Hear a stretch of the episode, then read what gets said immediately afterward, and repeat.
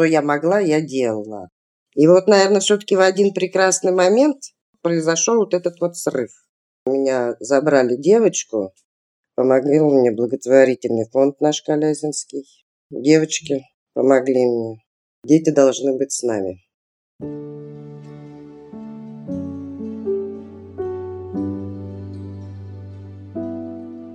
Своих выпусках я не раз поднимала тему сиротства, приемного родительства, детских домов и всего того, что с этим связано. И красной нитью во всех этих выпусках были беседы о том, что если задуматься о глобальном решении проблемы сиротства, то надо не то чтобы забирать детей из детских домов, улучшать там условия, хотя, конечно, пока глобальная ситуация с сиротством не исправлена, это важно делать. Вообще-то надо менять систему так, чтобы дети в принципе не попадали в детские дома. И несмотря на то, что на заседаниях советов и департаментов сообщают о сокращении числа детей в детских домах, по статистике на 2020 год в России более 515 тысяч детей-сирот и детей, оставшихся без попечения родителей. И это очень много. Приходится признать, что сиротство – это острая проблема, которая свидетельствует об общем неблагополучии населения страны. Что же делать? Как я сказала ранее, не допускать того момента, когда ребенок переходит в детский дом. Сделать это можно разными способами. И прежде всего, максимально комплексной помощью семьям в кризисной ситуации. И сегодня у меня в гостях Анастасия Кульпетова, исполнительный директор фонда «Константа», работающего в Тверской области. Главный приоритет работы фонда – дети должны расти в семье, и важно помочь родителям преодолеть трудности для сохранения семьи. Меня зовут Вика – и вы слушаете подкаст Homo Parents. Родительский подкаст о детях и о нас самих. Давайте разбираться в том, с какими трудностями может столкнуться семья и как можно ситуацию исправить своими силами и с помощью различных организаций. Здравствуйте, Анастасия. Добрый день. Вы знаете, вот сколько раз я разговаривала со специалистами, с людьми, которые каким-то образом касаются в своей работе, в своей деятельности темы сиротства, мы обсуждали самые разные моменты. Но всегда разговор сводился к тому, что можно сколько угодно помогать детям-сиротам, можно сколько угодно улучшать э, состояние детских домов, можно придумывать какие-то открытые мероприятия, какие-то фестивали, да, которые будут эм, понятное дело, собирать внимание на эту тему. Это, конечно же, хорошо. Но самое важное, что точно может изменить ситуацию в стране, ну и вообще в мире, да, это то, что помогать детям, которые уже попали в систему, хорошо, верно и, в принципе, правильно. Но вообще-то всю эту ситуацию решит совсем другой подход. Решит подход не допускать появления детей в детских домах всякими разными, максимально комфортными как для родителей, так и для детей способами, но нужно именно вот это делать. Расскажите, пожалуйста, вот когда я начинаю задумываться о том, как появляется ребенок в детском доме, и думаю, наши слушатели также, в большинстве случаев, конечно же, себе представляют ситуацию, когда ребенка оставляют в роддоме, и потом происходит передача оформления ребенка. Какие-то есть еще причины в нашей стране, наиболее частые причины, почему ребенок попадает в детский дом, и что-то совсем экстраординарное, уникальное, но такие случаи тоже были, и о них стоит сказать. Да, естественно, такие причины есть, и их не, ну, немало, но вообще сейчас процедура такова, что попасть ребенку в детский дом это тоже очень крайне сложно не, мы не берем сейчас истории, где ребенок э, изначально, да, отказник в больнице, и либо если это какое-то происшествие с родителями случилось, и это чистая сирота, да, ребенок, и его, ну, там, у него нет родственников, или его не, не взяли под опеку. Сейчас государство устроено так, что оно максимально делает все возможное, чтобы сохранить ребенка в родной в семье, в кровной, либо найти им замещающую. Все-таки, если попадают туда уже дети, то это дети подросткового возраста в основном, да, с которыми не справляются бабушки, которые берут под опеку в раннем возрасте детей, и тогда они уже попадают в детские учреждения, и тогда уже с ними надо работать и очень плотно, и не только мероприятиями, да, а именно на профориентацию, на социализацию. Но, в принципе, если мы говорим среднестатистической семье в Тверском регионе, я могу вот в этой области рассказать, да, в Тверской области про сиротство, то обычно идут меры ограничения семьи.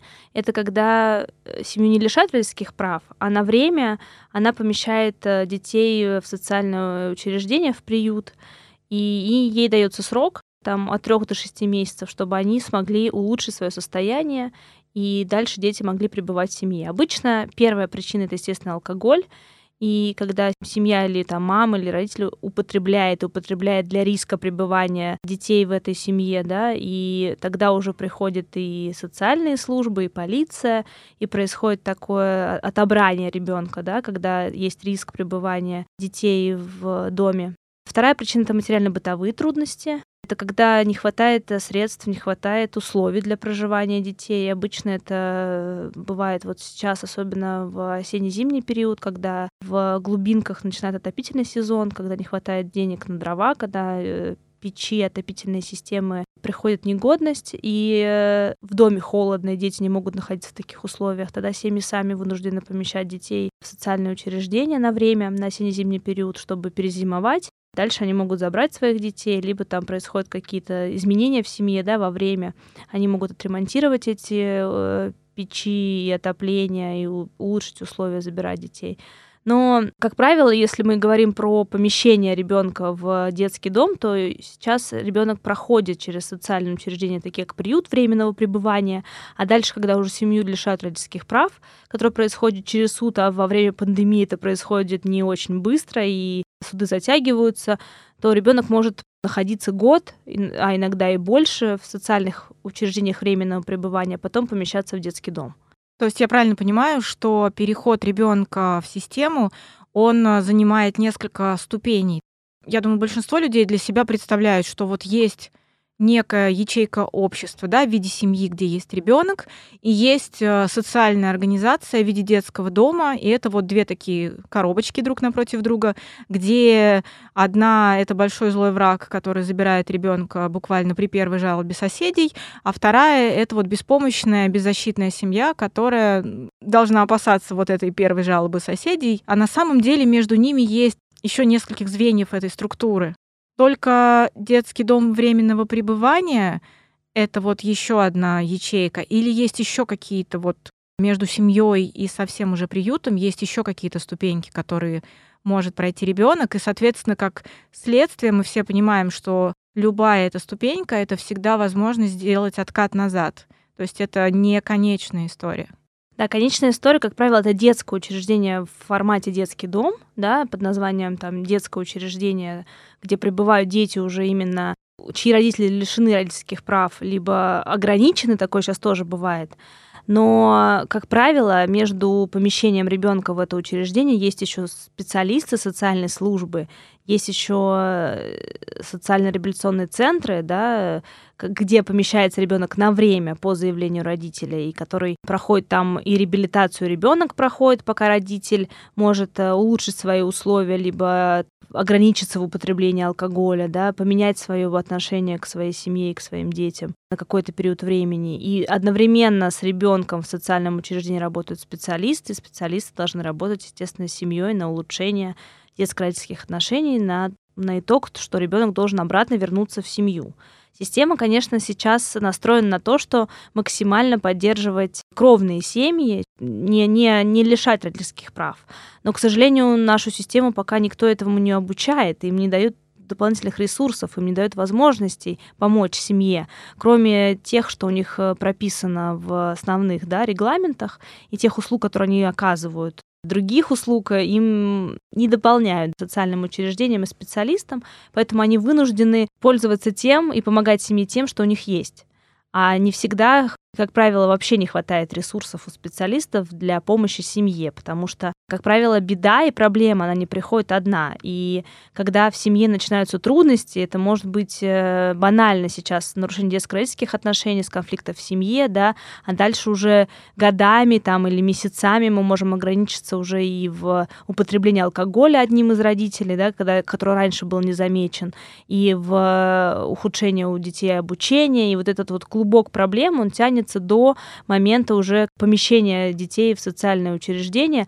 И дальше, конечно, с этой семьей надо работать на воссоединение этих отношений и на решение проблемы в семье, чтобы не допустить э, ограничения родительских прав.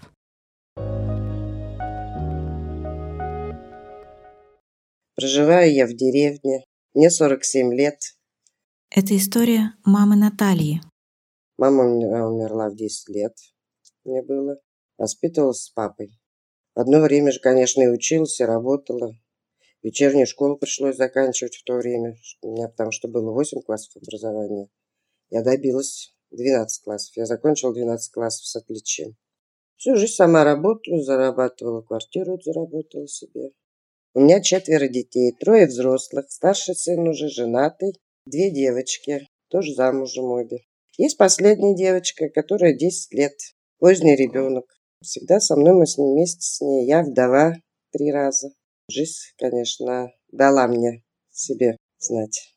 Но получилось так, что в один прекрасный момент произошла ситуация, что началась проблема с алкоголем. Никогда не было такого, не знаю. До сих пор себе этот вопрос задаю. Может, то, что воспитывала одна постоянно все эти сложности. Я живу в деревне, всю жизнь держу скотину. Как так вот незаметно подкралось это все. Я очень Сожалею, что и произошло, потому что дело доходило до того, что меня забрали девочку. Я бегала все пороги, я эти ночи не спала. Я просто не представляла, как я по несколько раз звонила ей в больницу. Ее в больницу до дома не дошло дело, ее просто забрали в больницу. Она у меня там находилась четыре дня. Это было для меня не описать просто. И она там плакала, и я ни день, ни ночь у меня все из рук валилось. Вот это вот очень-очень сильно повлияло. Дети должны быть с нами. Так что обращаюсь, кто слушает, будьте внимательны. Прежде чем вот это вот все сделать, подумайте наперед. Когда вы говорите о ресурсах, вы говорите, очевидно, наверное, не только о финансовой стороне вопроса, вот вы, как э, работник да, социальной сферы, сферы поддержки семей в подобных ситуациях, чего вам еще не хватает, где вам нужно еще дать добро на какое-то, на какие-то дополнительные ваши, скажем так, поступки, на какие-то ваши дополнительные действия, которые вы можете осуществлять?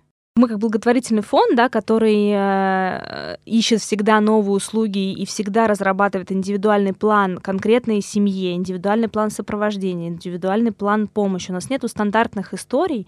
Они, конечно, есть, где именно риск ну, риск отобрания ребенка, да, или там помещения ребенка, он минимальный. Это когда вот только начинаются такие проблемы материально-бытовые, о которых мы говорим, да, где не хватает там денег на продукты, где заканчиваются пособия, где нужно поддержать в помощи материально-бытовом, там, отремонтировать печь, проводку, но детско-родительские отношения сохранены, да, и в семье, в принципе, если это полная семья, там тоже все стабильно, и один из членов семьи как минимум работает, но, естественно, средств в глубинке не хватает, потому что если мы говорим о многодетных семьях, если мы говорим о семьях, которые живут в деревнях, это всегда мало работы и всегда ресурсов не хватает никаких. Поэтому вот в, этом, в этих стандартных да, условиях мы можем помогать и поддерживать именно э, те семьи, у которых, чтобы не избежать всякого риска и надлома детско-родительских отношений, надлома вообще семьи, да, и тогда мы как бы такие стандартные схемы, это материальная помощь в том или ином плане, может быть, строительный материал, может быть, ремонтные работы, продуктовая, вещевая помощь, ну и, конечно, сопровождение наших специалистов, которые придут, поговорят. Если нужен будет психолог, мы окажем психологические услуги. А в плане того, что что не хватает, мы всегда каждый раз дорабатываем свои программы, ищем разные возможности и разные услуги дорабатываем, да, предлагаем семьям. В каждой ситуации это индивидуально. А вот именно что государству нашему и специалистам, которые работают с этими семьями, не хватает как раз много чего. И ресурсов собственных, да, и психологической помощи, как раз вот если мы говорим про учреждения и про специалистов, которые поддерживают семьи э, в сложной ситуации, то они помогают при помощи консультаций, да, либо там беседы, либо каких-то там посещений в семью. Но это как минимум всегда стресс. А для семьи это всегда стресс.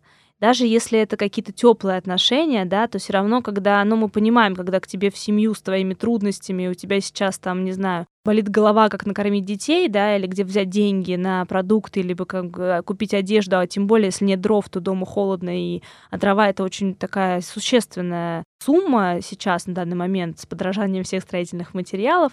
Не каждый может себе позволить там 16 тысяч рублей. Это я от говорю, от 16 тысяч рублей в, да, в отопительный сезон. Это минимальная сумма, и топить печь надо один раз в день, но этого не хватает, потому что надо топить бесконечно, всегда и очень часто, чтобы поддерживать тепло. И когда у семьи болит голова, где найти дрова, к ним еще приходит специалист, который спрашивает, как у вас дела, конечно, это всегда стресс. И как раз тут, э, так как специалисты пытаются да, найти ресурсы и ищут спонсоров, и вот при сотрудничестве с нашим фондом это, конечно, такая очень хорошая схема помощи семьям, потому что у фонда нет ресурса отобрания ребенка, у нас только есть поддерживающая помощь, помощь сопровождения, но мы не можем там прийти и сказать, что вот у вас сейчас грязно, да, или там вы находитесь в нехорошем виде, да, и ребенка надо поместить.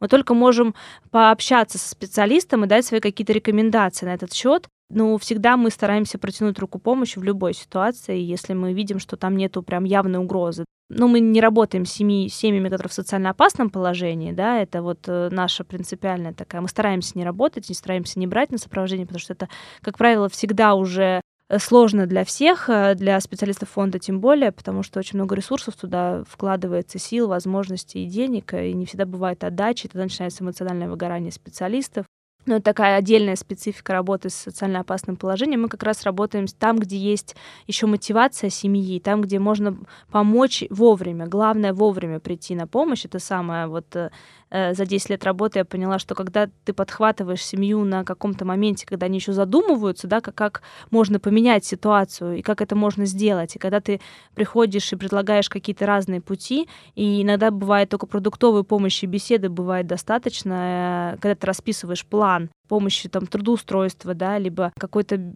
поддерживающей консультации, помощи юриста, когда ты рассказываешь, как это можно, как можно выйти хотя бы, распутывать потихоньку этот клубок их проблем, начиная там с самой текущей, да, э, трудности.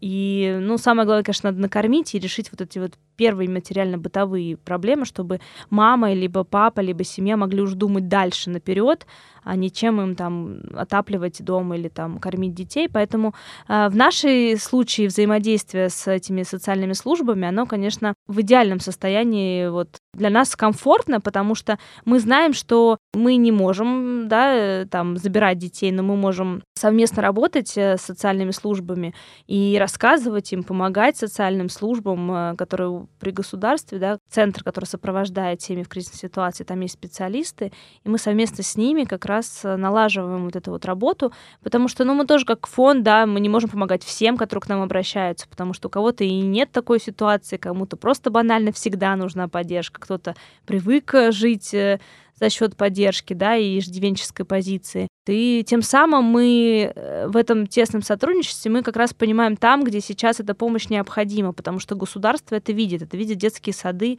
первым делом, это видят школы, это видят социальные работники, это видят больницы, врачи, участковые. И как раз вот эта вся служба государственной помощи людям, да, они первые замечают, где нужна сейчас помощь, где что-то пошло не так, и какой-то там узелок завязался, да, и начались там проблемы в семье. Я правильно понимаю, что когда вы говорите о социально опасных семьях, да, где совсем уже какие-то критические ситуации в семье, то там социальные службы уже действуют более категорично, и разговор о том, чтобы прийти спросить, как ваши дела, где вы хотели бы, чтобы мы вам помогли. Там таких разговоров уже не стоит, потому что там совсем уже, ну, скажем так, возможно, уже маргинальная какая-то история, и нужно действовать быстро, оперативно, потому что есть вероятность, что там, может быть, даже какая-то опасность, да, ребенку может случиться. Да, я говорю про семьи, которые в социально опасном положении, но в любом случае мы так сейчас выстроена система, что они не могут, нету такой грани, да, где надо ребенка сейчас забрать. Когда случается какая-то беда, ну, горе прям какое-то, да, и понятно, что там дети голодные, холодные, замерзающие, тогда уже, да, тогда уже есть грань, так, когда забирают детей. Но вот нет такой вот между одной, да, ступенью и второй. Нету там, сразу идет третья. Вот у нас так. С третьей ступенью мы, конечно, есть такая там третичная, да, профилактика, в термин такой. Иногда мы работаем с этой историей, это как раз касается семей, у которых трудности с алкоголем, но там мы пытаемся помогать минимизируем употребление алкоголя в семье. Мы не говорим, что мы там они перестают выпивать, они там вообще перестают да, употреблять.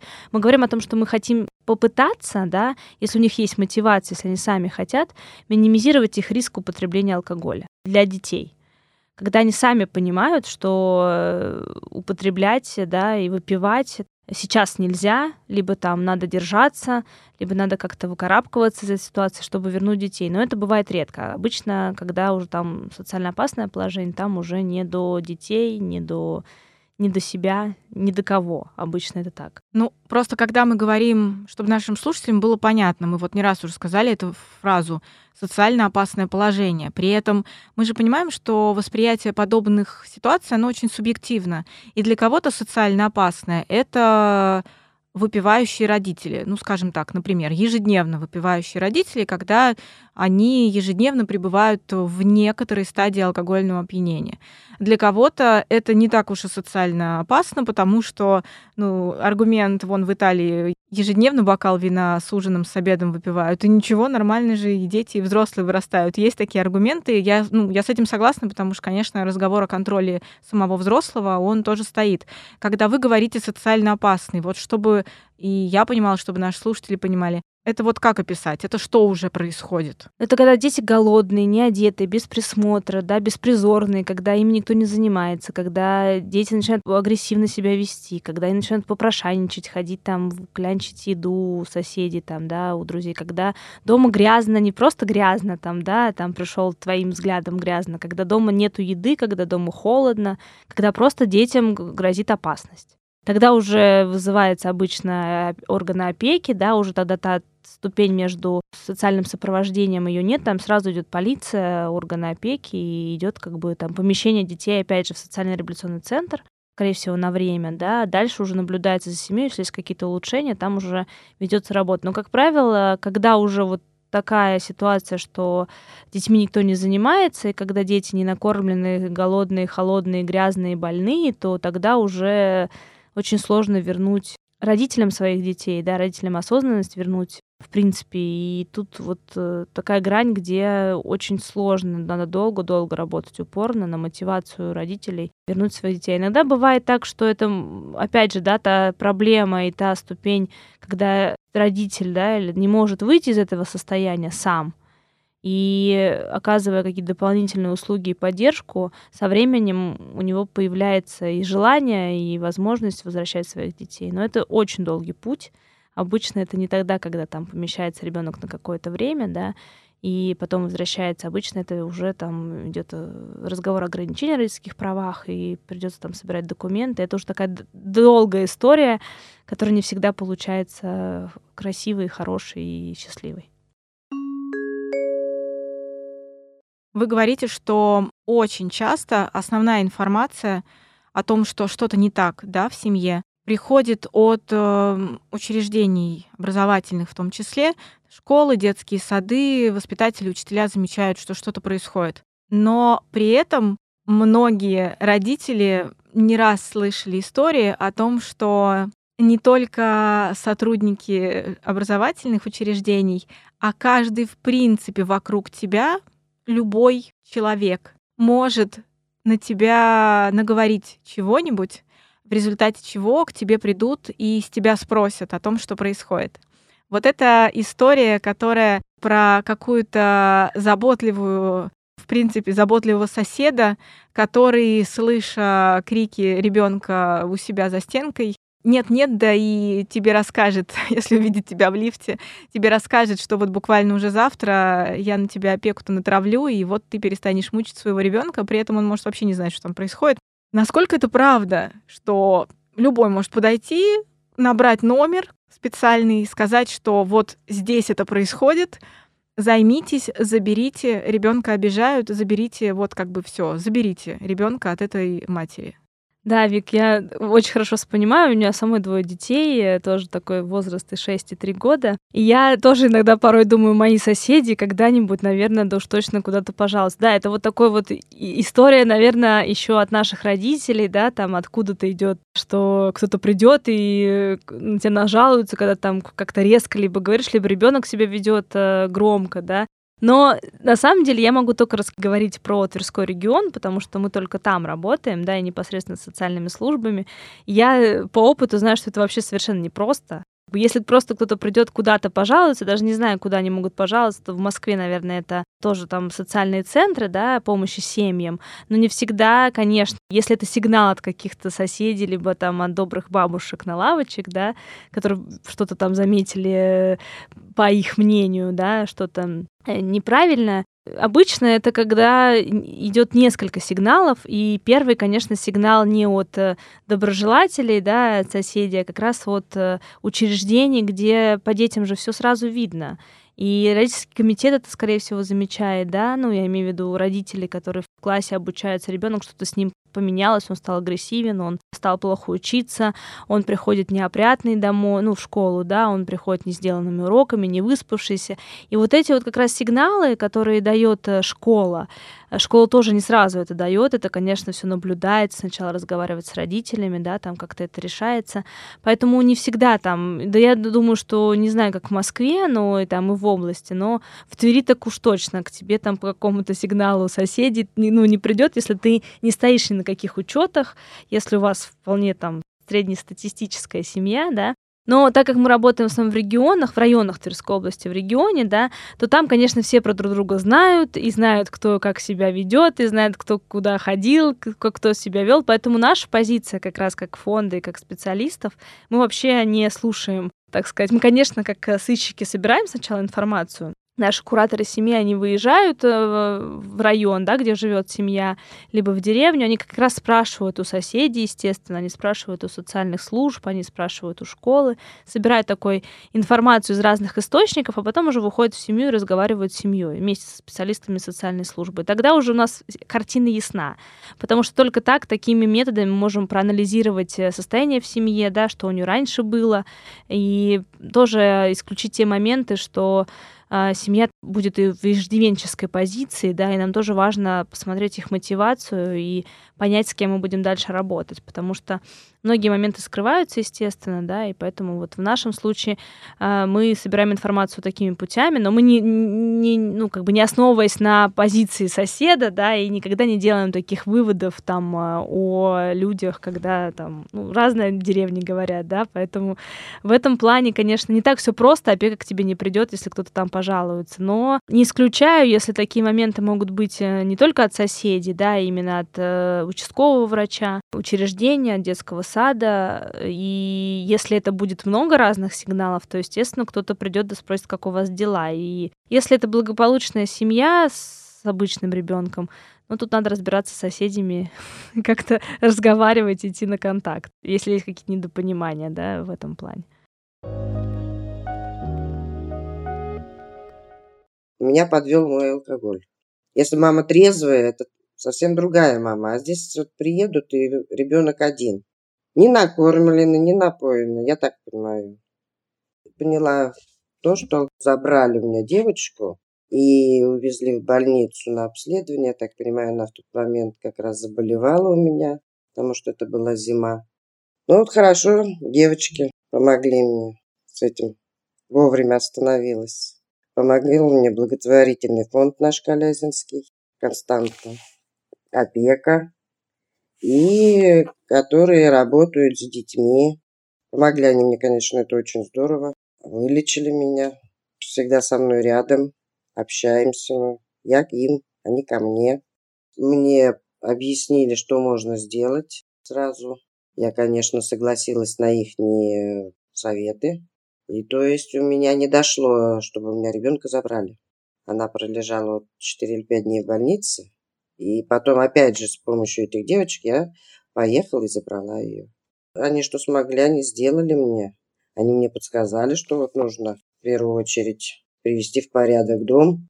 Они приехали, посмотрели, что действительно у меня условия созданы для ребенка. позвонили по делам несовершеннолетних, вот этот, кто приезжал в больницу, и мне отдали девочку. Если бы они не подключились, то она бы пролежала, прошло бы обследование, как делают у нас, и девочку бы уже поместили в детский дом. То есть я им благодарна за это. Больше стало внимания дочки, конечно, но я всегда была об это с ней. Но не столько было. Сейчас все намного лучше. Я даже довольная. Но я девочкам очень благодарна, конечно. Они помогают мне и помогли. Вот вовремя это все произошло. Я даже не представляю, что было бы дальше со мной. И, конечно, я хочу обратиться к женщинам, как сказать, которые попадают в такую же ситуацию. Надо вовремя, девчонки, останавливаться. Жизнь одна. Когда мы говорим о том, что ребенку, чтобы попасть в окончательно уже ступень в детский дом, мы говорим, что ребенку нужно пройти несколько да, ступеней. Переход происходит не сразу. Но когда переход произошел, и ребенок уже все переехал да, в детский дом, там он зафиксирован и оформлен, можете рассказать возможности пути обратного, как назад родитель ну, мы берем, да, опять же, те семьи, которые, вы говорите, не находятся в социально опасных условиях, когда родитель имеет, так сказать, искорку да, в глазу на то, что, на то, чтобы вернуться к нормальной жизни, к адекватной для нормальной жизни ребенка. Вот какие шаги, какие возможности есть у родителя, что ему нужно делать, что он может делать и что ему, скажем так, позволяет государство да, делать, чтобы ребенка постепенно возвращать назад? Ну, все зависит от того, что какая форма была сейчас у родителя, потому что если он э, ограничен в родительских правах, то придется все равно идти через процедуру восстановления, но она минимальная. Если он лишен родительских прав, то это уже сложный путь. Но если он лишен родительских прав, то он должен выплачивать алименты. Алименты всегда это большая сумма, это раз в месяц, и если родитель не выплачивает э, эти деньги, то всегда, как правило, восстановиться будет сложно либо ты должен доказать, что хотя бы часть суммы оплатил, либо ты начал выплачивать, и всегда эта процедура через суд. Не всегда эту процедуру поддерживают социальные службы и опека, потому что, ну, все-таки, если произошло лишение через суд, то это всегда за что-то и за что-то такое не очень хорошее, да, и вера в родителя уже теряется, потому что ребенок передан на попечение государства. Тут важно понимать, где этот ребенок находится, в социальном учреждении, либо он находится под опекой в семье, это тоже может быть, да, опекаемый ребенок приемных родителей. Либо он у опеки у родственников, и семья может, э, там, родитель хочет восстановиться. Это всегда очень сложно, у нас и был опыт, и есть такой опыт, когда мы долго боролись за восстановление родительских прав и успешно.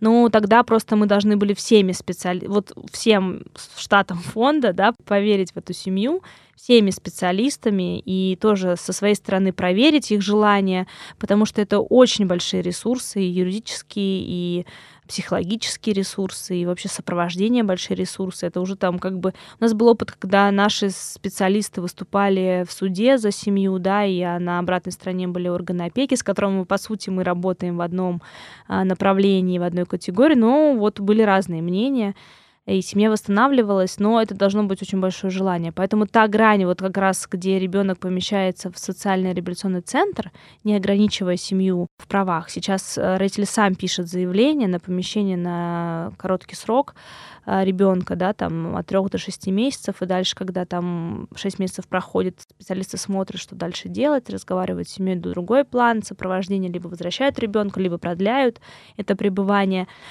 Эта схема тоже, конечно, неправильная. Естественно, сейчас все фонды и специалисты, и мы в том числе, конечно, за то, что вообще никаких э, учреждений не было. Либо были детские дома, но в другом виде. А куда тогда? Вроде бы кажется, звучит, что это хорошая ступень, Семьи? когда вот когда есть переходный момент, да, когда на некоторое время, пока семья не может справиться, как вы раньше сказали, когда нет возможности в отопительный сезон отапливать свой дом, то вот ненадолго погрузить ребенка в некую среду, где он может в более-менее комфортных условиях переждать, например, да, пока холодно. И кажется, что звучит это в принципе неплохо, потому что кажется, что если в семье есть сложности временного порядка, и эта семья физически, технически не может в этот момент создать максимально комфортные условия, даже принципе комфортные условия да, для нахождения ребенка в доме, когда есть возможность его ненадолго куда-то расположить, вот со стороны есть ощущение, что в этом нету чего-то устрашающего и чего-то глобально плохого. А вы говорите, что в идеале было хорошо было бы, ну понятно, что в идеале хорошо, чтобы не было вообще детских домов, но если мы пока что берем, что они есть, вот этот шаг между семьей и окончательно детским домом кажется принципе неплохим решением. Вы говорите, что будет здорово, если и его не будет. А куда тогда? Нет, э, его не должно быть, естественно, этого шага, потому что социально-реабилитационный центр это не санаторий. Это э, дети, которые привыкли жить в родной семье, да, ну, с родителями, неважно какими, они помещаются в учреждение, где они круглосуточно находятся, живут по графику, по расписанию. Но зато им есть что есть. Но это не про... Они это... в одежде. Дети, они, как сказать, меньше а, нуждаются вот в этих материальных вещах. Понятно, что у них есть что есть. Так а чего тогда Но... вы забираете тогда их в принципе? Зачем? Если вы говорите, есть такая семья, которую вы в целом можете взять под опеку и поддерживать, да, работать с родителями, так может быть тогда их и не забирать вообще? Просто параллельно работать с родителями. Вот мы так и делаем, как фонд и со специалистами совместно. Но, к сожалению, да, ну, мы сейчас стараемся так делать. Мы не забираем оттуда там, где есть только материальные бытовые условия. Мы стараемся максимально их сделать так, чтобы, ну, не всегда, естественно, мы успеваем это делать, это раз. Потому что мы не про всех знаем в Тверской области, хотя мы помогли уже очень большому количеству семей. Это почти там... А что, у вас операция перехвата у опеки работает оперативнее? Операция... У опеки нет операции а перехвата. кто перехватывает, когда вы говорите, что вы не успеваете? Кто перехватывает вас? А, Ваш ну, шаг? Есть социальные реабилитационные центры, которые знают, да, про семью, где, правда, уже холодно. Тогда они перехватывают. Но обычно мы стараемся минимизировать эту ситуацию ситуацию, да, чтобы, ну, не было никаких э, вообще, ну, вообще помещения ребенка в учреждение. Ну, потому что детско-родительские отношения не теряются. Дети, они замыкаются, они, перест... они вообще перестают быть друг... Ну, вот у нас, ну, мне, мне на моем примере, я видела детей в семье, ну, как сказать, не в идеально материальных условиях, а ну, с любящей матерью, да, я видела детей, какие они были, с родителями, с мамой. Потом я видела, какие они стали в реабилитационном центре и какие они стали замкнутые. Они через три месяца перестали разговаривать вообще. Так а если мать любящая, а потом она уходит в алкогольную зависимость, и там уже состояние такое, когда мать, возможно, и была любящей, но теперь она просто ну, сама себя не может найти и увидеть в зеркале. И для нее дети это просто вот мимоходящие, может быть, по воспоминаниям там и есть чувства, да, и эмоции к ним, но она уже просто физически не может всего этого Тогда делать. этих детей надо помещать в другие семьи. Те семьи, которые готовы взять их, этих детей на короткий срок, да, на э, передержку, так сказать. А где вы их берете? У нас нет такого. Это, это я про то, что как должно быть идеально, без учреждений. Про а то, что, что... что нам сделать, чтобы было? Куда нам побежать? Нам надо, чем помочь? Нам надо менять закон, делать закон о временной опеке, которое может быть возможно, и искать такие семьи, готовить их э, к сопровождению, готовить их к принятию этих детей.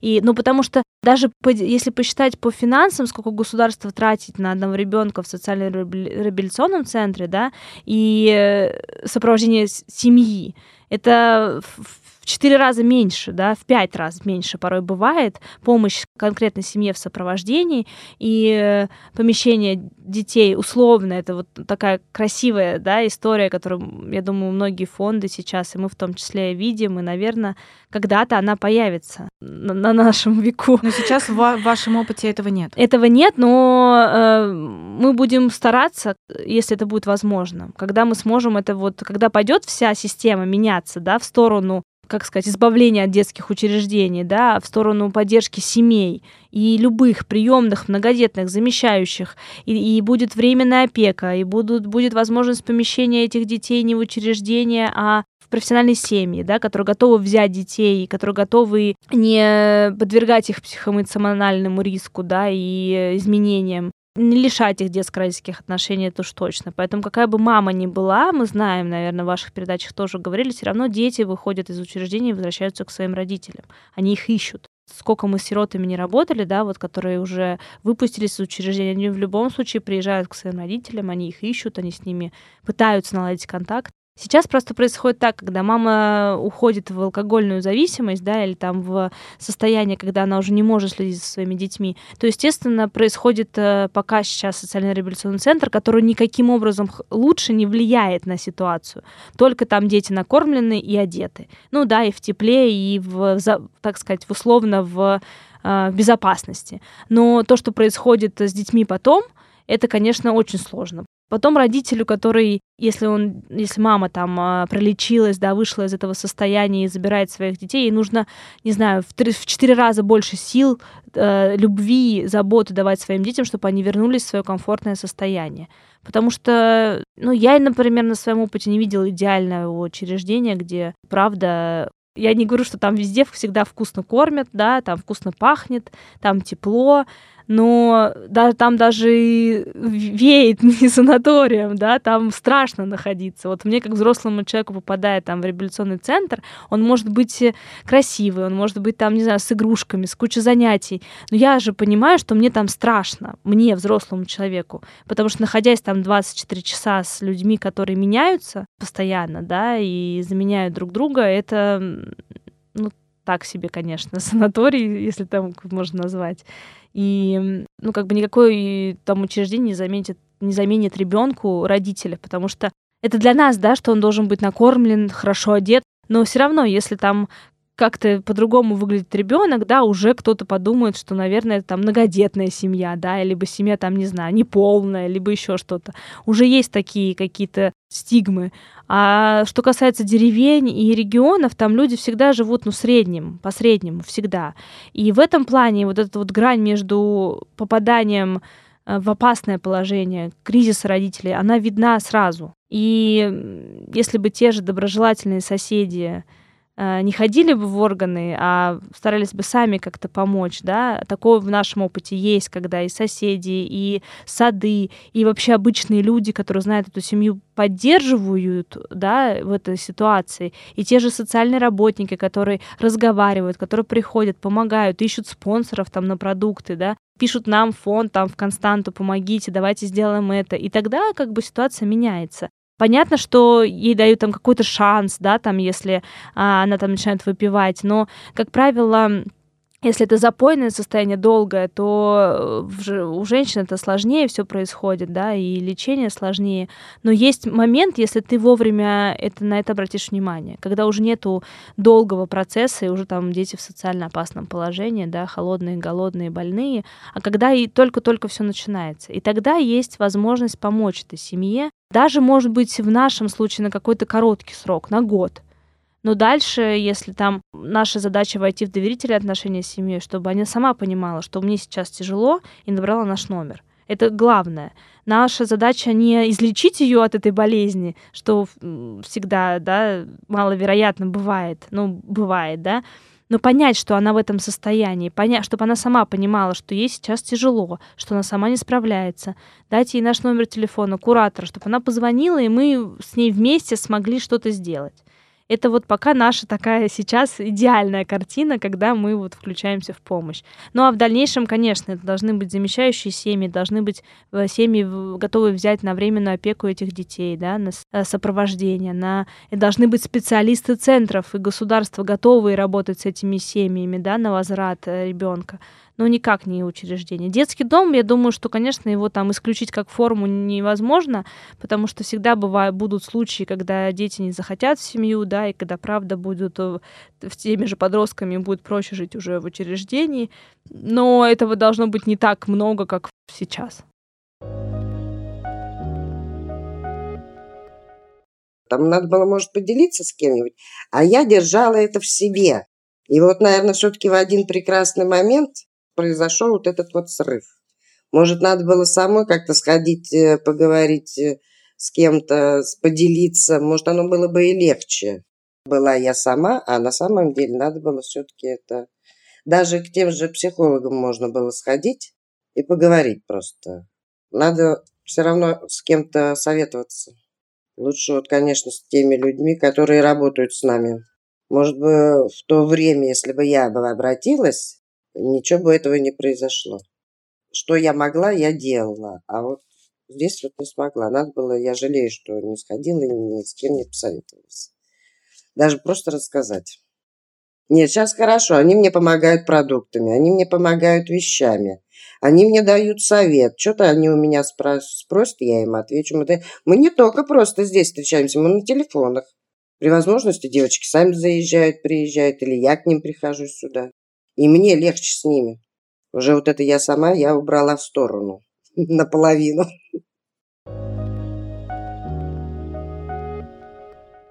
Мы с вами говорили о том, что есть заботливые в кавычках соседи, которые могут, как многие родители предполагают, куда-то обратиться, рассказать, что у них происходит, и эта организация придет и с родителем серьезно поговорит. Но мы уже поняли, что все это не просто так, и звоночки и какие-то сигналы, они обычно поступают несколько другим образом.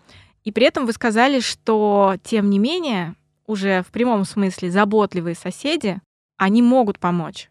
Представим, что нас слушают люди, которые говорят, классно, мне очень понравилась эта идея, я очень хочу участвовать. Вот у меня есть такая ситуация, например, у меня есть соседи, и мне кажется, что там что-то непросто, там что-то происходит.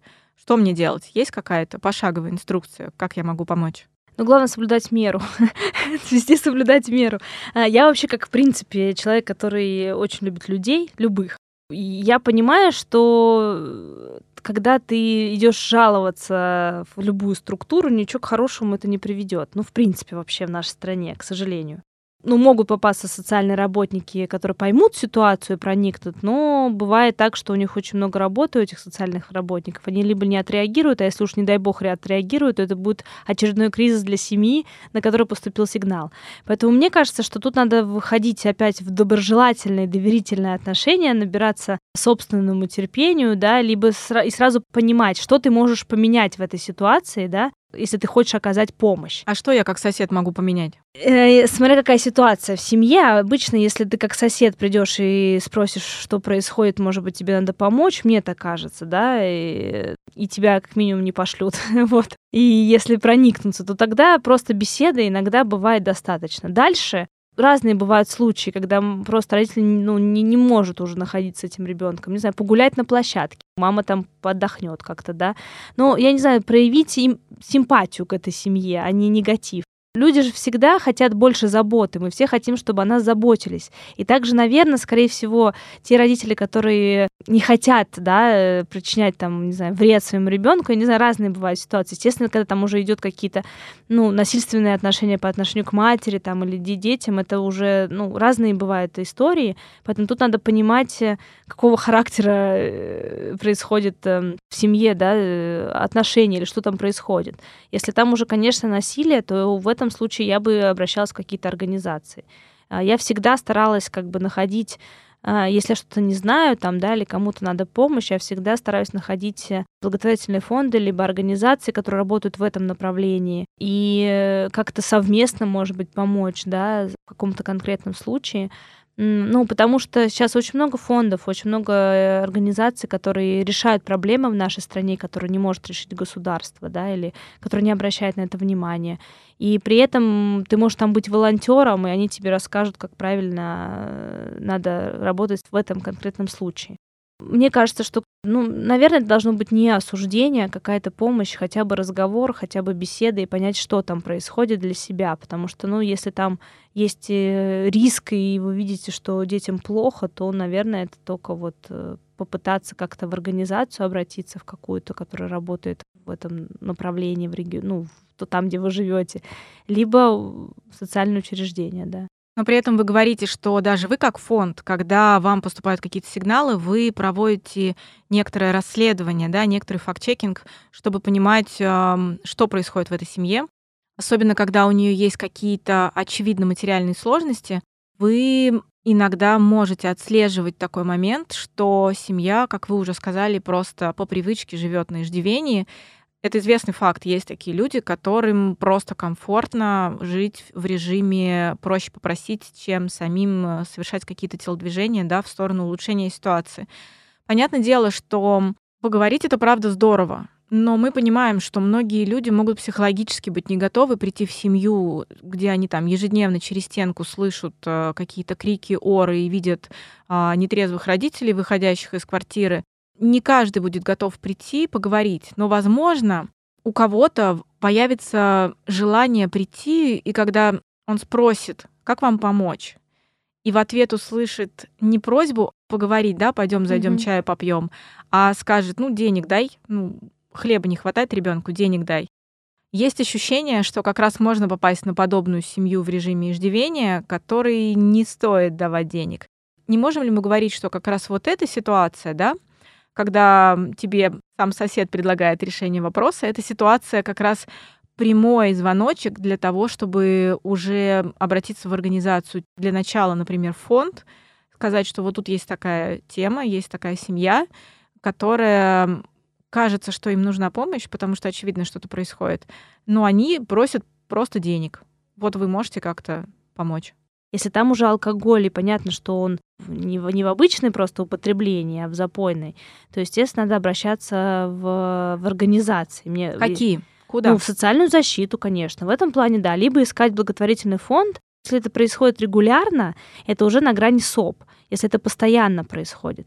И если вы там на протяжении всего времени видите в одном состоянии родителей, да, и в одном состоянии детей, то, естественно, тут надо как-то идти уже по пути государства и помощи. Либо благотворительный фонд. Тут э, должна быть, э, во-первых, мотивация семьи. Вот у нас есть такая услуга, да, помощи семьям, у которых есть трудности с алкоголем, но мы тоже идем от мотивации семьи, от возможности. Что мы сделали, если к нам обратится такой человек? Мы, естественно, выйдем в эту семью, узнаем информацию, спросим, где они живут, да, фамилию, имя, спросим, позвоним в опеку, так как у нас есть соглашение о сотрудничестве и работаем совместно с семьями, у которых есть трудности, узнаем, знают ли они такую семью, были ли у них сигналы, принимали ли они какие-то меры, что они работали, есть ли у них план сопровождения, и ведется ли сопровождение семьи, а дальше уже будем смотреть, выезжать в семью, разговаривать и смотреть на ситуацию. У нас были очень, ну, как часто случаи, когда мы хотели хорошо, а получалось не очень. Когда мы, ну, как бы хотели, чтобы семья приняла наши услуги, да, помощи в лечении, ну, так сказать, не лечении, в сопровождении, там, да, э, избавления от алкогольной зависимости, но не всегда это получается. Семья, ну, нам, мы, например, видим мотивацию, да, и семья нам говорит, да, да, да, мы вот перестанем употреблять, все будет хорошо, а через там э, две недели происходит то же самое. И в этом случае, ну, мы в большей степени будем работать там, где, правда, это необходимо, а не там, где есть вот эта иждивенческая позиция во всем. Если там есть какая-то мотивация, мы, ну, мы видим, что там есть папа, мы видим, что там есть ресурсы, да, мы даем материалы на ремонт, делайте ремонт сами. Мы там либо мы оплачиваем работу, либо мы оплачиваем материалы, либо мы даем психолога. Как правило, специалисты, психологи, юристы, они могут вы, вывести эту ситуацию кризиса, да, лучше намного, чем любые материальная помощь, уж тем более деньги. Деньгами в этом ситуации очень редко можно помочь. Ну, максимум, что едой, продуктами для детей.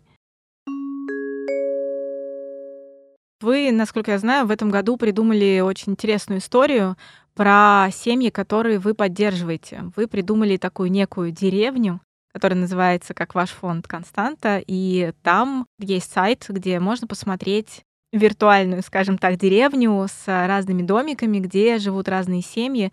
Вы можете коротко рассказать, что это такое за проект? Да, нам 10 лет в этом году, и мы к своему десятилетию решили сделать такую деревню Константа. Она родилась, э, когда мы с своими сотрудниками выезжали в, в очередную деревню, да, в отдаленный район Тверской области, ехали, и мы думали, что вот, мы уже за 10 лет помогли почти 7,5 тысячам детей, да, спасли их от разных э, ситуаций, они вот в, в семьях, да, в своих у своих родных родителей, вот. И мы подумали, что да, это уже так много, что это почти целая деревня. И к своему десятилетию мы создали совместно с э, креативным агентством такую деревню, этот сайт, деревня виртуальная, но истории и домики, живущие в этой деревне, настоящие семьи, где рассказывается, где отремонтированные домики там мы уже помогли, и там есть истории семей, вы можете их послушать, увидеть наглядно, как мы помогали, как наша помощь сработала вместе с нашими дарителями там за десятилетия, и где сейчас все хорошо и счастливая история. А есть домики разрушенные, где помощь нужна сейчас сейчас, и там, где есть отопительная часть, где-то есть там семья после пожара, там разные, да, ситуации. если вы сделаете небольшое пожертвование на этот домик, то домик станет отремонтированным. И это такая вир- виртуальная игра, от своих дарителей, от наших там сторонников мы слышим, что очень э, хорошо показывать это детям, потому что на этом на, на этой наглядной игре там есть и животные анимированные, и звуки, и звучит э, прекрасная музыка. И дети как раз очень любят наблюдать эту ну, виртуальную деревню, где наглядно можно показать, как живут э, люди в деревнях, да, и какие проблемы они могут испытывать. Ну и наглядно можно увидеть результат своей помощи, что меняет, если ты помогаешь? Да, ну и меняется, естественно, домик, потому что проблемы, которые мы до этого обсуждали, и кризисных семей, мы уже решили, ну, как бы научились решать, потому что у нас есть специалисты, мы их все время обучаем, мы совершенствуем свои услуги. И в том числе, а вот на материальные вещи, которые вот сейчас очень ну, дорого стоят строительные материалы, и там цена одной печки просто, правда, большая, очень. И мы, естественно, собираем с людей, и, конечно, мы рассказываем про то, что как ваша помощь и поддержка этой семье может изменить ситуацию. Поэтому мы, наверное, в большей степени работаем там в районах Тверской области, да, в деревнях, где существует еще проблема отопительной системы и печей, проводки, куда ну, без этого пока никуда не денешься. У нас половина там людей живут э, в частных домах, вот именно эта такая помощь, она ее можно наглядно ощутить, когда твой Предметная, домик, да. да, когда твой домик отремонтируют. И это правда, если сейчас вовремя решить эту проблему большую материальную для семьи, то у них потом не будет кризиса. Потому что откуда идут эти проблемы, когда там родитель думает, что мне надо сейчас найти деньги на еду, завтра мне найти на там одежду, послезавтра мне надо отремонтировать печь, и когда цена печи начинает рушиться от печи, идет и рушится все остальное, тогда как бы опускаются руки, и начинается такое, так сказать, ну, человек замыкается, он не знает, за что браться. Поэтому мы э, в своей работе пытаемся решить э, потребности людей, да, закрыть эти потребности. Если чувствуете, что вам тяжело и начинаются проблемы, это, наверное, надо сразу останавливаться и все-таки искать выход. Вот с такими организациями, которые помогают, которые выслушают. Не надо держать в себе и не надо доводить дело до такого, чтобы детей отнимали. Дети это наши. Забрать их заберут, но оттуда, я думаю, что их очень тяжело. Там очень много требуют. Так что я думаю, женщины, которые вот чувствуют, что вам плохо, и вы не можете с собой совладать, обратитесь лучше за помощью. Ну, это очень тяжело, но надо. Надо подумать, что с ребенком будет. В первую очередь дети.